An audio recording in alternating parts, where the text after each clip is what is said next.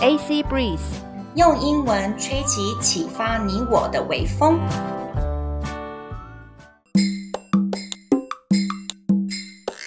Hey everyone, this is Annie 阿妮。Hello, this is Chloe 克洛伊。哎，Chloe 啊，你还记得我们上次聊到企业的成功吗？Do you remember a while ago we were talking about the success in a business? Of course，你那时候说成功真的很难讲，也很难定义，It's really hard to say。可能今天营运很好的企业，明天就走下坡了，You never knows。The business that runs well today may hit a rock tomorrow。 No，你还记得哎，好厉害。对啊，对对 Yeah, so today we're going to talk about how to think ahead, how to outthink your competitors.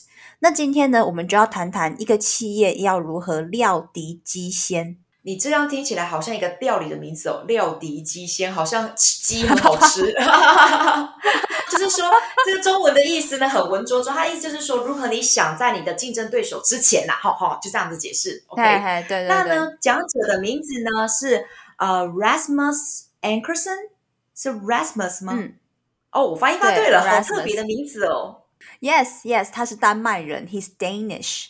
那这边呢，先插个小小题外话。我第一次听这个演讲的时候，我还以为讲者是 Chris Hemsworth，就是 演雷神所有那个演员，他们声音好像。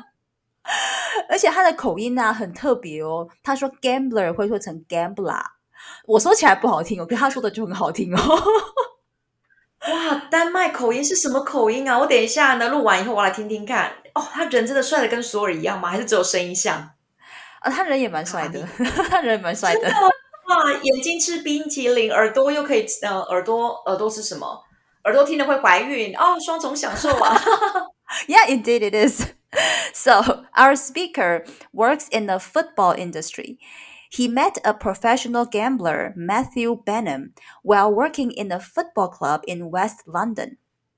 Matthew has a degree in physics from Oxford University, and he got so rich from gambling football that he bought the football club Rasmus was working in. OK，中文的意思呢？这边说到啊，讲者他是在足球界工作，他在伦敦西部的一个足球队任职的时候，认识了一个职业赌徒。这个职业赌徒呢，叫做 Matthew Benham，是有那个 H 发音吗？他他好像没有发 Benham，OK，Benham，好、嗯 m a t t h e w Benham，他毕业于牛津大学的物理系，他就利用了赌博足球啊，赚了非常多的钱。哎，你真的要跟他讨教一下。然后呢，他有钱到竟然可以把当时的这个 Rasmus 任职的足球队整个买下来。 Mm-hmm. Cool. Yeah, yeah.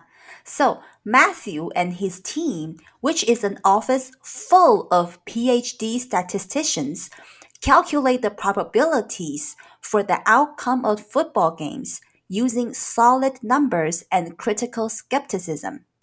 After Matthew met our speaker Rasmus, they talked about whether it is possible to outthink the competition by using the weapons of a gambler, which are data and analytics.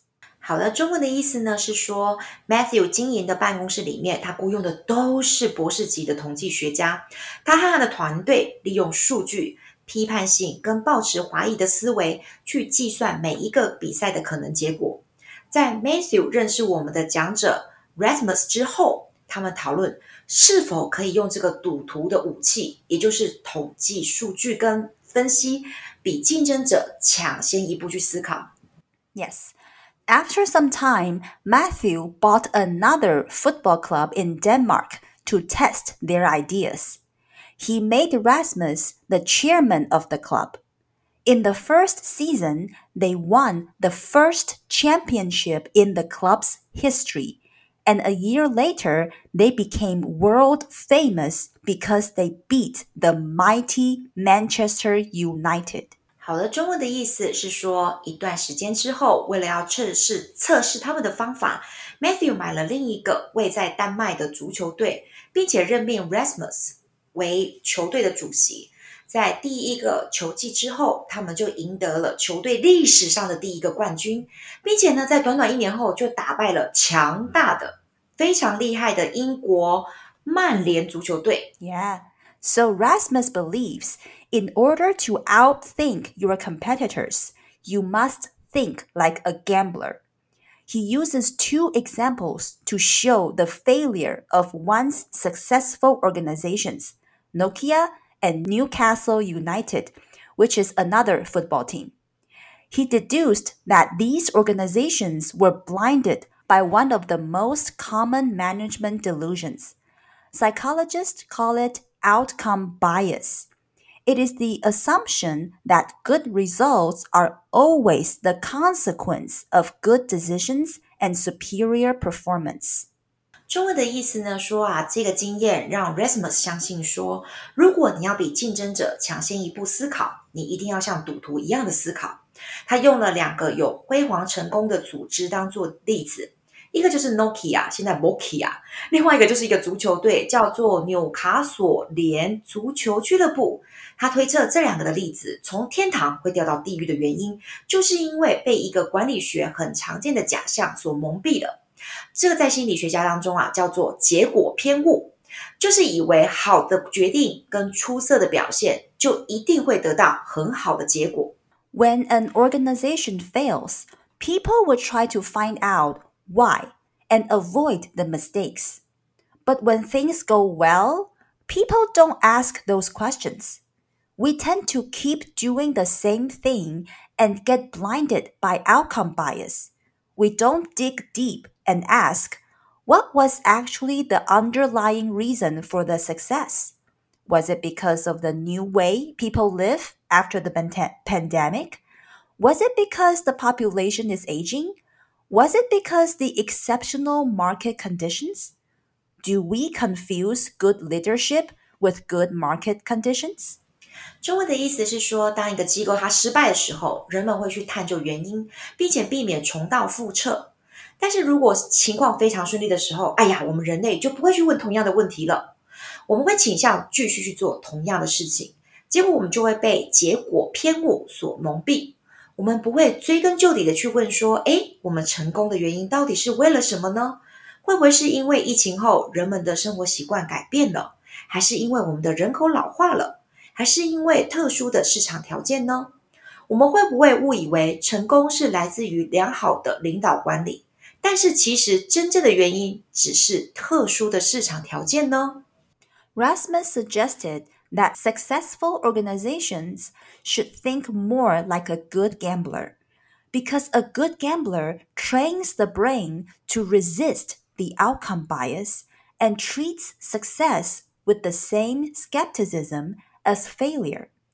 So, a successful organization should ask themselves the questions of a good gambler, like why were we actually successful? How do we separate luck from skill? And is it possible that the rating system that everybody trusts sometimes lies? 中文的意思是说，讲者 Rasmus 建议说啊，成功的组织应该要具备赌徒的思维哦，好赌徒的思维哦，不是坏赌徒。因为厉害的赌徒呢，会训练自己的大脑，不要被结果偏误所蒙蔽。而且我们要对成功保持着面对跟面对失败是一样的怀疑态度。所以啊，一个成功的组织要问自己这些问题，而且这些问题呢，都是好赌徒会问的哦。注意哦，我们的成功真正原因到底是什么？要怎么样分辨说运气跟工作能力呢？有没有可能？有没有可能大家都信任的一个排名评分系统，有的时候是完全不可信的呢？So, Chloe, do you think this talk answers your earlier question? Why are some organizations successful? 这则演讲有没有回答到你之前的疑问？就是为什么有些公司很成功？它反而让我更困惑了。OK，对不对？就感觉好像是说，呃呃。他们更敢赌，然后呢，没有把每一次的产品视为理所当然。嗯，你看，想想那个苹果手机都一直很成功嘛，对不对？可是他们的苹果手表 iWatch，it was not as successful as the iPhones，right？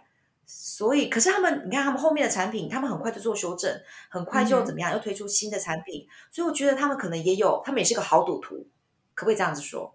如果我们以 iPhone 啊，以 Apple，嗯哼。Yeah, I think so. Maybe. Yeah, they because um they have to ask themselves. They keep asking themselves, "Oh, why? Why are we successful?" And and they would find out the reason of their success。嗯，他们不会就是认为说，哦，我们就继续这样做就好了。They don't think that, oh, we can just keep doing the same thing and we will we will have the same market share。他们不会是想着说，哦，我们就一直做一样的事情，那我们的市占率就永远不会掉，因为这个是 Nokia 的思维。那苹果的思维，他们就是说，哦，要先去探究说他们成功背后的原因是什么，并且要一直不停的去修正。That's a very very good examples. Yeah. Okay. Here comes the vocabularies. Outthink，在思想上超越。How to outthink your competitors？ 如何在思想上超越你的竞争对手？Statistician，statistician，统计人员。Matthew's office is full of PhD statisticians. Matthew 的办公室雇佣的都是博士等级的统计人员。单字上面要强调的是 critical，critical 批判性的，skepticism，skepticism 怀疑态度。They use solid numbers and critical skepticism。他们利用了数字、批判性和抱持怀疑的思维。Mighty 强大的、伟大的。They beat the mighty Manchester United。他们打败了传奇性的曼联足球队。Deduce，deduce，推断。 He deduced that these organizations were blinded by outcome bias。他推断呢，这些组织呢，是不是被结果偏误所蒙蔽了？Assumption，assumption，假设。Consequence，consequence，结果。It is the assumption that good results are always the consequence of good decisions and superior performance. 这个假设呢，就是说，所有的好的结果永远都是好的决定和良好的表现所造成的一个结果。Exceptional, exceptional，特殊的、特殊的、优秀的。那在这边呢的句子代表的是特殊的。Was it because of exceptional market conditions？是因为呢这次的成功由于特殊的市场条件吗？OK，我们今天的 TED Talk with Substance 就到这边喽，希望大家会喜欢这个内容。感谢大家的收听，Let's see you next time，拜拜，拜拜。